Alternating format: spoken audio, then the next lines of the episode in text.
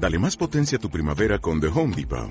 Obtén una potencia similar a la de la gasolina para podar, recortar y soplar con el sistema OnePlus de 18 voltios de Ryobi desde solo 89 dólares. Potencia para podar un tercio de un acre con una carga. Potencia para recortar el césped que dura hasta dos horas. Y fuerza de soplado de 110 millas por hora. Todo con una batería intercambiable. Llévate el sistema inalámbrico OnePlus de 18 voltios de Ryobi. Solo en The Home Depot. Haces más. Logras más. Bien, buenos días. Que realmente Dios pueda bendecir cada día.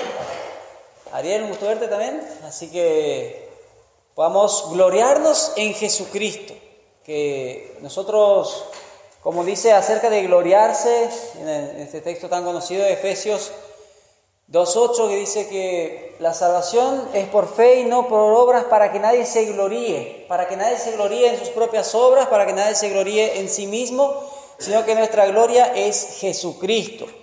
Y hoy vamos a, leer, vamos a compartir el tema que sí, que continúa para finalizar el capítulo 4 del, Evangelio según San Juan.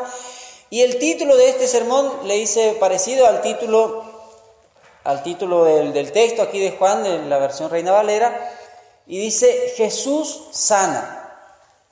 Jesús sana. La verdad que hay mucha discusión si, si los, los dones como, como el don de sanidad, el don de profecía, el don de, de muchas cosas que hoy incluso falsos profetas utilizan artimañas que aún lo utilizan curanderos, personas de las fuerzas de las tinieblas para atraer a la gente y hacen grandes campañas de show de milagros, de que, como que indistintivamente van a ocurrir milagros, que la persona que venga y realmente el Señor Jesucristo tiene todo el poder, Él puede sanar a la persona que Él quiere, por eso también intercedemos por los, los enfermos, pero también tenemos que tener una madurez y una, eh, una comprensión de la verdad bíblica de que Jesús es el médico de los médicos, Él puede sanar, Él puede restaurar, Él puede transformar cualquier situación de una persona. Sabemos que Él puede transformar la situación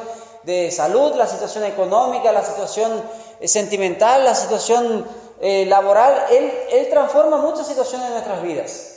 Pero no utilizar como una propaganda, decir, vengan a Jesús para que suceda tal milagro, tal situación en tu vida, como sucedía con las multitudes que seguían a Cristo, Jesús mismo, y luego se iban sin la salvación porque no venían para encontrar a Jesucristo, no venían para realmente adquirir esa noticia, esa buena noticia de salvación, sino que simplemente venían porque rápido querían solucionar su problema eh, momentáneo y luego se perdían la parte más importante. Vamos a estar leyendo entonces en San Juan capítulo 4 los versículos 43 al 54.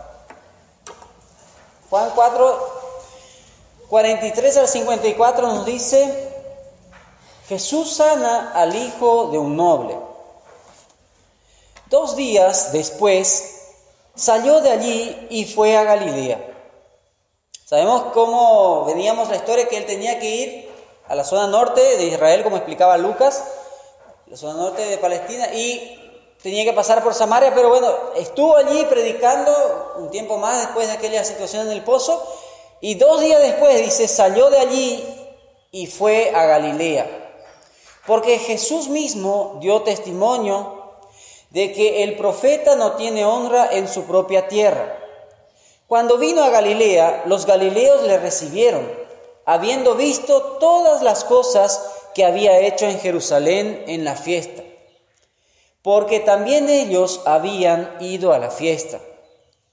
Vino pues Jesús otra vez a Caná de Galilea, donde había convertido el agua en vino. Y había en Capernaum un oficial del rey, cuyo hijo estaba enfermo. Este, cuando oyó que Jesús había llegado de Judea a Galilea, vino a él y le rogó que descendiese y sanase a su hijo, que estaba a punto de morir. Entonces Jesús le dijo, si no viereis señales y prodigios, no creeréis. El oficial del rey le dijo, Señor, desciende antes que mi hijo muera. Jesús le dijo, ve, tu hijo vive. Y el hombre creyó la palabra que Jesús le dijo y se fue. Cuando ya él descendía, sus siervos salieron a recibirle y le dieron nuevas, diciendo, tu hijo vive. Entonces él les preguntó a qué hora había comenzado a estar mejor. Y le dijeron, ayer a las siete le dejó la fiebre. El padre entonces entendió que aquella era la hora en que Jesús le había dicho, tu hijo vive.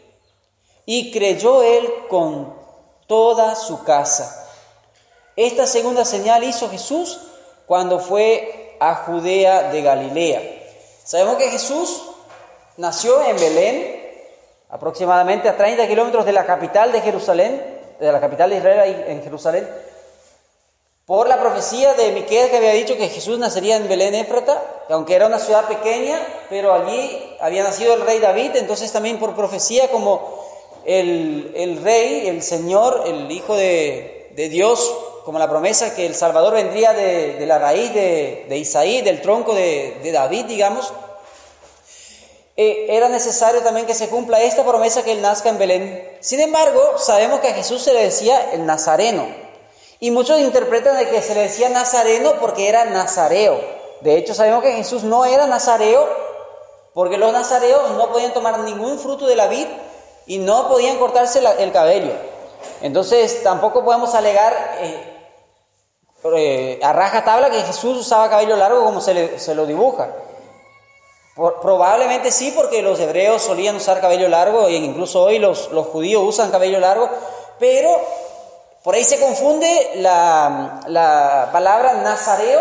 Nazareo es alguien que fue consagrado a Dios desde, a veces desde el vientre o cuando nació, a veces los, padres hicieron un pacto de que no le, no le cortarían el cabello, no le darían nunca ningún fruto de la, de la uva ni nada de bebida alcohólica, porque sería un hombre consagrado a, una, a una, especialidad, algo eh, una consagración especial que no es normal en el pueblo, alguien que sea un nazareo, es algo como, por ejemplo, conocemos el caso de Sansón, que, era nazareo, y, pero después que le cortaron el cabello, se le fue el, Espíritu Santo, o sea, era algo, el nazareo era por esa consagración, por esa entrega, por ese pacto. Y el nazareo, bueno, Jesús, eh, eh, Jesús, Jesús se le dice nazareno porque creció en Nazaret. Y en Nazaret sabemos que cuando Jesús nombra, que en los primeros versículos aquí dice que el profeta no tiene honra en su propia tierra, porque él se fue más al norte. Todo lo que era Galilea, la zona de eh, donde estaba el lago de Genezaret, que era un lago grandísimo, parecía un mar, por eso le decía el mar de Galilea, pero como era de agua dulce, sabemos que no es que es de agua dulce, que no es mar, pero se le dice mar de Galilea o lago de Genezaret, que ahí sucedieron muchas cosas eh, importantes eh, en la historia de, Jesucristo. Pero él se va a esa zona, la zona más de Galilea, Capernaum, porque ha dicho que realmente eh, en su propia tierra el profeta no tiene honra, como dice también en Lucas capítulo 4, versículos 16 al 30.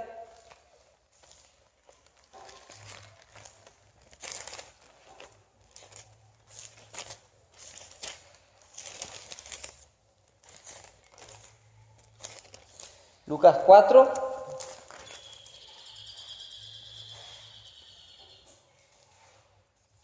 Dice, vino una, una, ocasión en la cual él se va a Nazaret, a su pueblo, y vamos a ver cómo cómo fue interpretado, cómo la gente le recibió, cuál fue la fe que le expresaron por haber conocido su infancia, su juventud, toda su historia y menospreciar.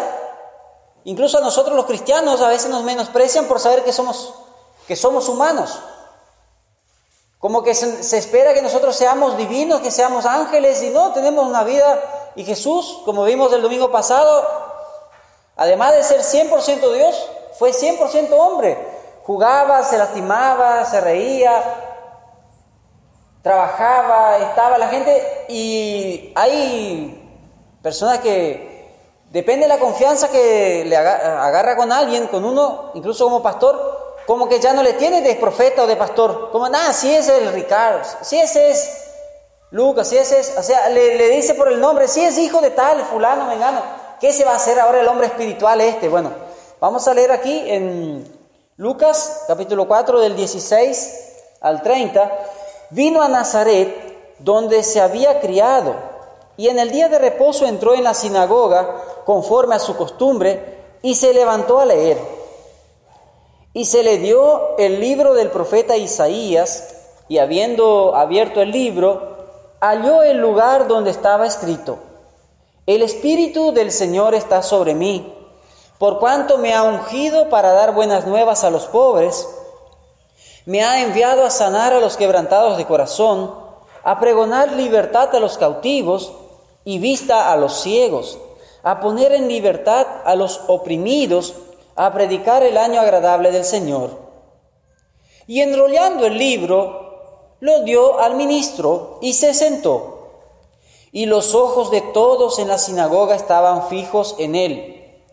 Y comenzó a decirles, hoy se ha cumplido esta escritura delante de vosotros. Y todos estaban, y todos daban buen testimonio de él. Y estas maravillas, y estaban maravillados de las palabras de gracia que salían de su boca. Y decían, ¿no es este el hijo de José? Él les dijo, sin duda me diréis este refrán, médico, cúrate a ti mismo.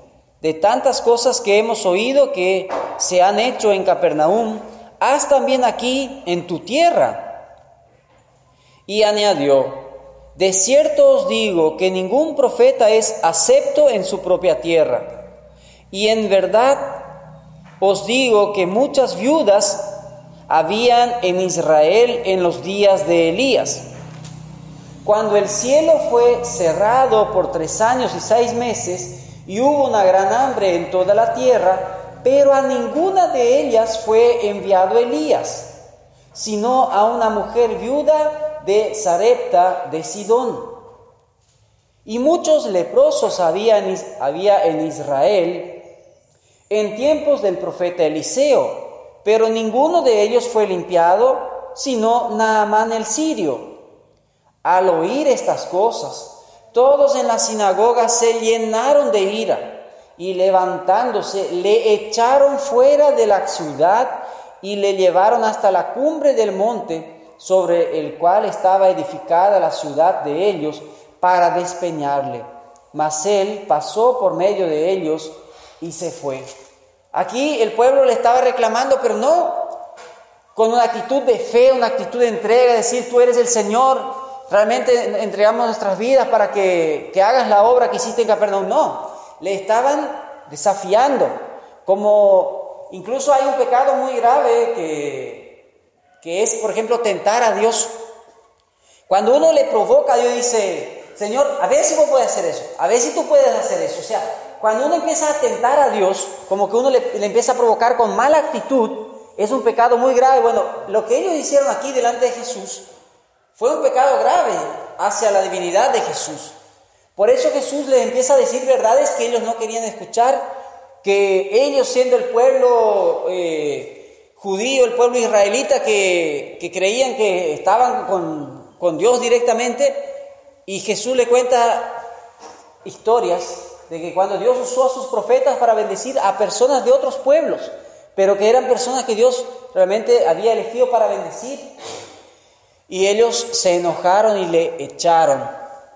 Vamos a leer también la importancia de llegar ante Jesús con fe. O sea, ¿cuál es la actitud con la que llegamos delante de Jesús? Nosotros podemos hacer la misma cosa, decir las mismas palabras, pero depende de la actitud con la que hacemos, cambia totalmente. Entonces vamos a leer los versículos 46 al 49, dice, vino Jesús, vino pues Jesús otra vez a Caná de Galilea, donde había convertido el agua en vino.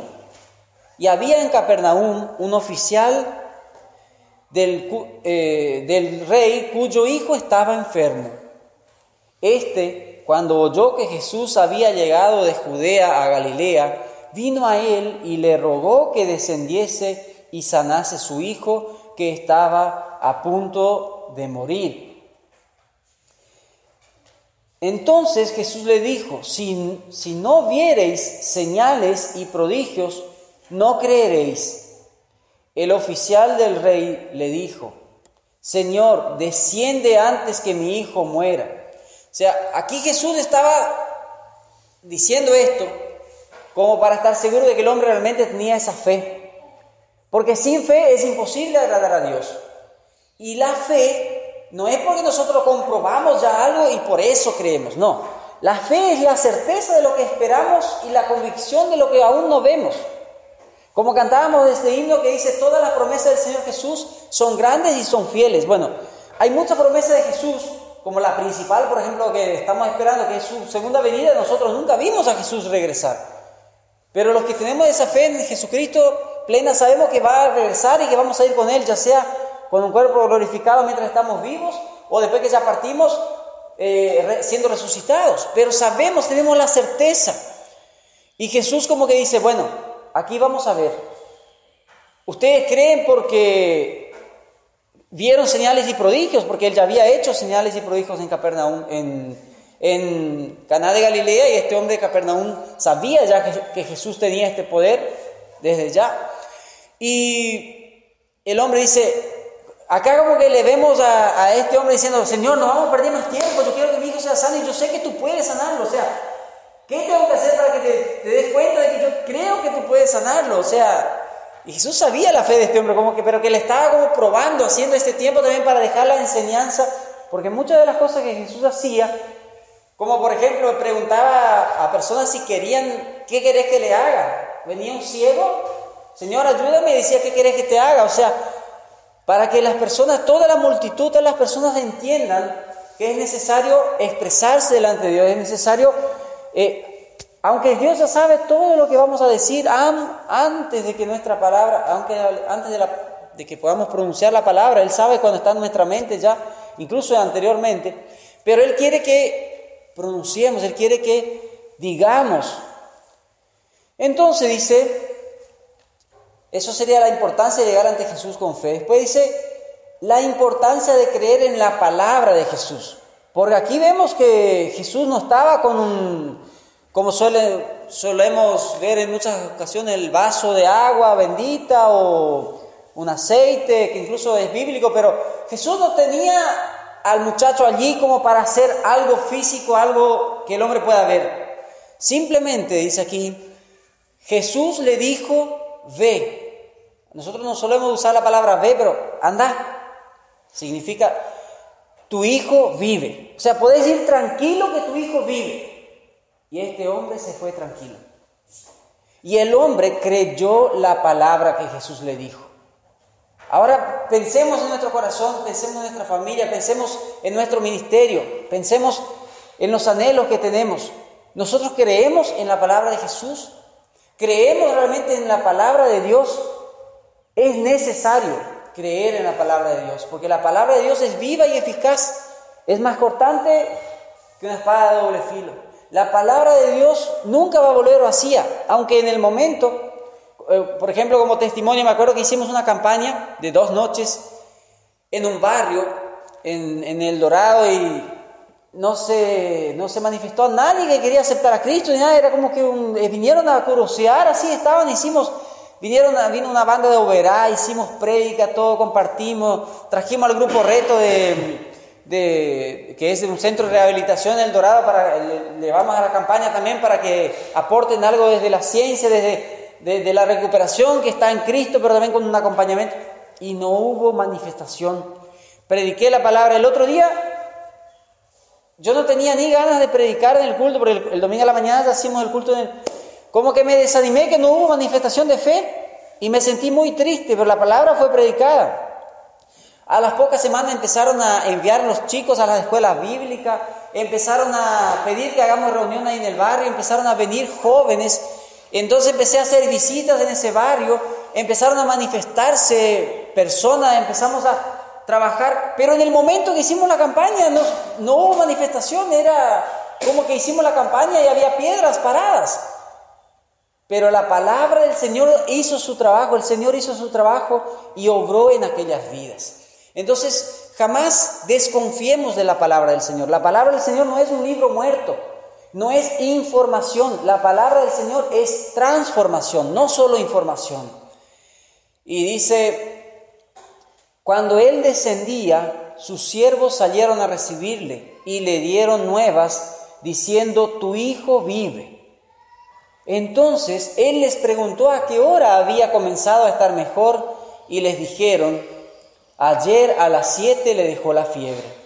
El padre entonces entendió que aquella era la hora que Jesús le había dicho, tu hijo vive, y creyó él con toda su casa. Qué bendición tener esa comprobación. Por más que nosotros no necesitamos comprobar nada, el Señor, Él es soberano, pero cuando tenemos la comprobación que la palabra del Señor es verdadera y de que sucede lo que realmente el Señor ha prometido a su debido tiempo, es tremendo y aquí no solamente este hombre creyó, sino que toda su familia tuvo esa actitud de creer porque realmente fue tremenda la obra que Dios hizo en esta familia. Vamos a leer un caso parecido también de alguien que llegó con fe y que Jesús con su palabra ordenó y, y fue hecho el milagro. Vamos a leer en Lucas capítulo 7,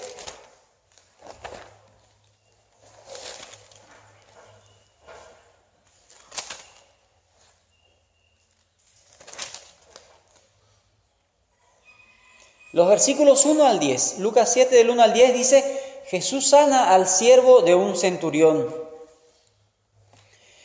Después que hubo terminado todas sus palabras al pueblo que le oía, entró en Capernaum. Y el siervo de un centurión, a quien éste quería mucho, estaba enfermo y a punto de morir. Cuando el centurión oyó hablar de Jesús, le envió unos ancianos de los judíos rogándole que viniese y sanase a su siervo.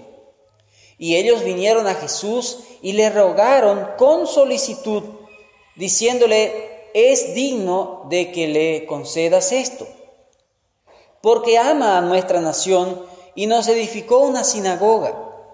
Y Jesús fue con ellos, pero cuando ya no estaban lejos de la casa, el centurión envió a él unos amigos diciéndole, Señor, no te molestes, pues no soy digno de que entres bajo mi techo.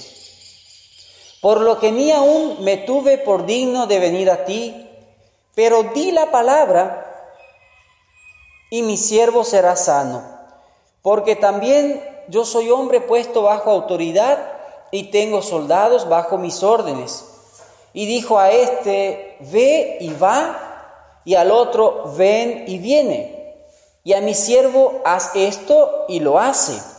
Al oír esto, Jesús se maravilló de él y volviéndose dijo a la gente que le seguía, os digo que ni aún en Israel he hallado tanta fe.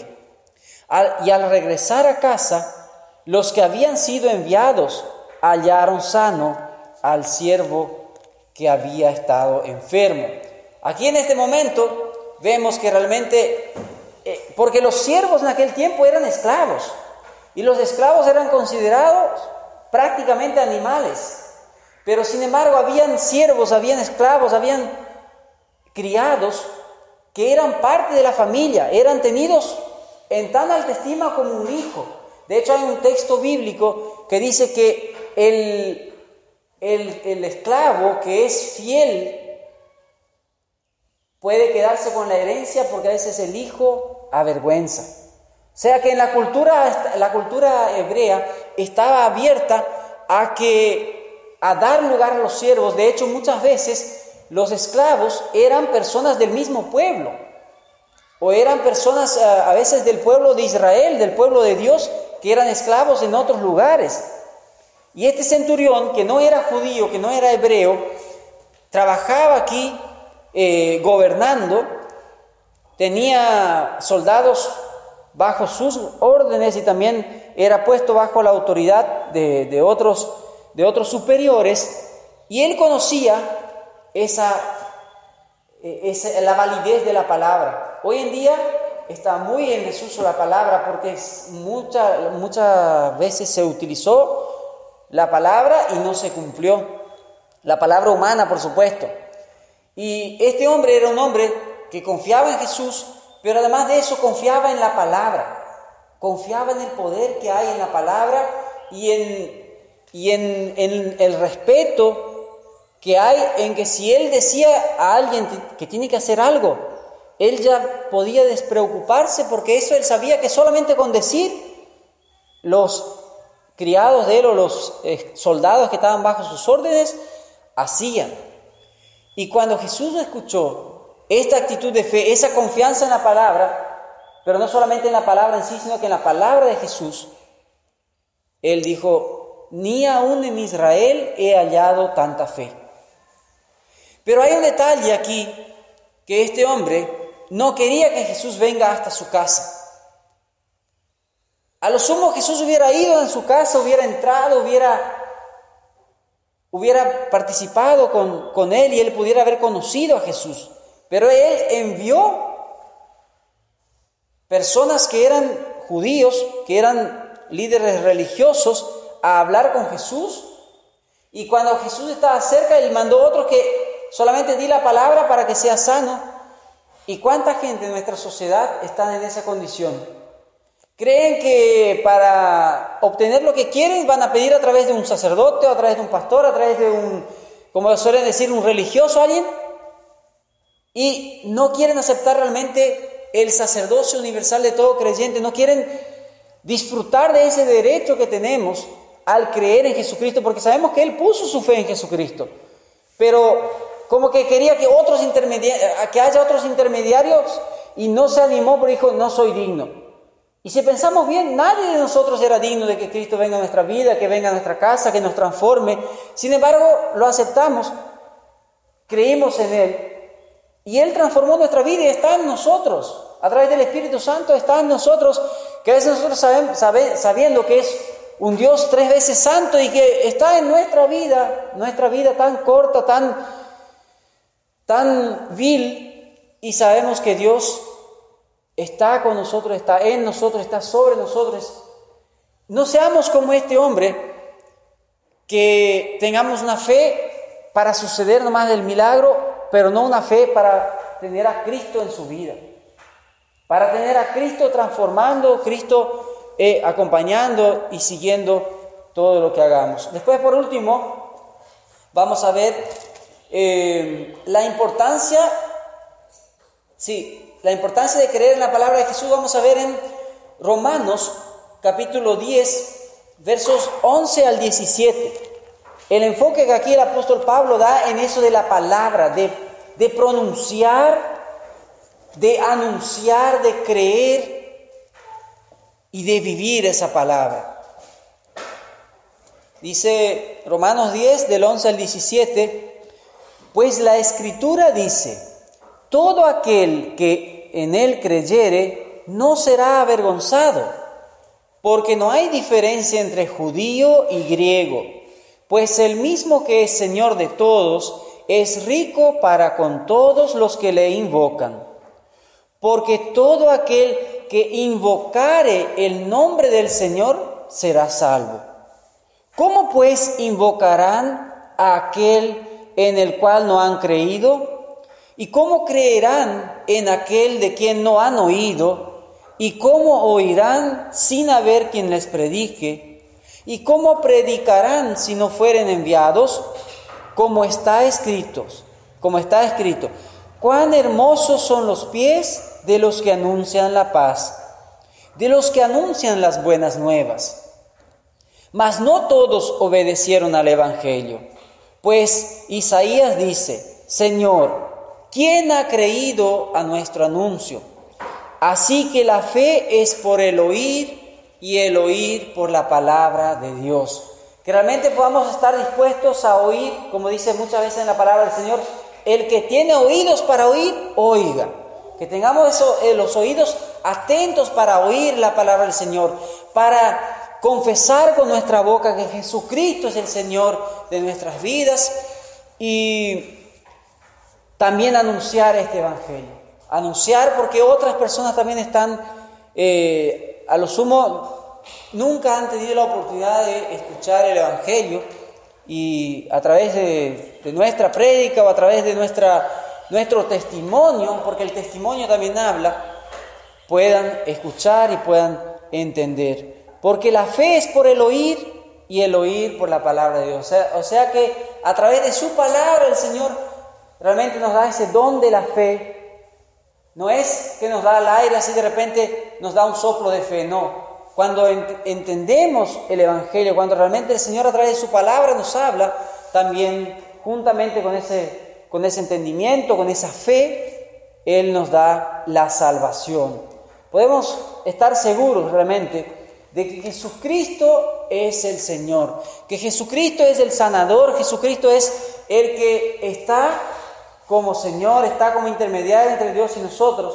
Ya no necesitamos depender que sí o sí otras personas vayan a intermediar entre nosotros y Jesucristo, o incluso muchos creen que personas que ya fallecieron me van a guiar desde el cielo, mi abuelo que me cuida como una estrellita, o incluso la idolatría de hacer imágenes de, de personas que a lo sumo en su vida fueron buenos cristianos, pero que hoy descansan, que hoy ya no, no están más. Y porque la gente parece que no quiere llegar directamente delante del Señor porque no se siente digna. Pero el Señor Jesucristo pagó el precio de nuestros pecados para que si nosotros confesamos, podamos recibir el perdón. Pero no es que, no es que vamos a pecar para que la gracia abunde. A propósito, ah, si vamos a recibir el perdón, entonces vamos a pecar todo lo que nos dé la gana. No, de ninguna manera, dice el apóstol Pablo.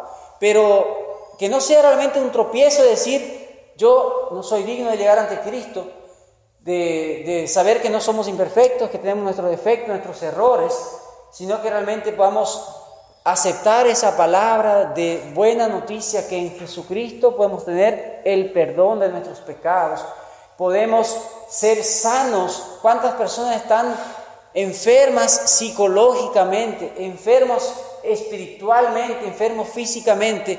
Y a veces es todo un combo, es todo algo relacionado que al tener a Jesucristo, al tener esa fe, al, cambiar los hábitos de vida, al cambiar, el Señor transforma, el Señor transforma de una manera integral.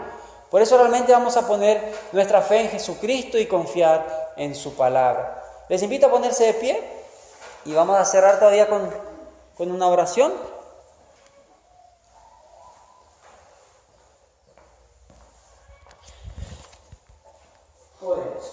Gracias Padre Celestial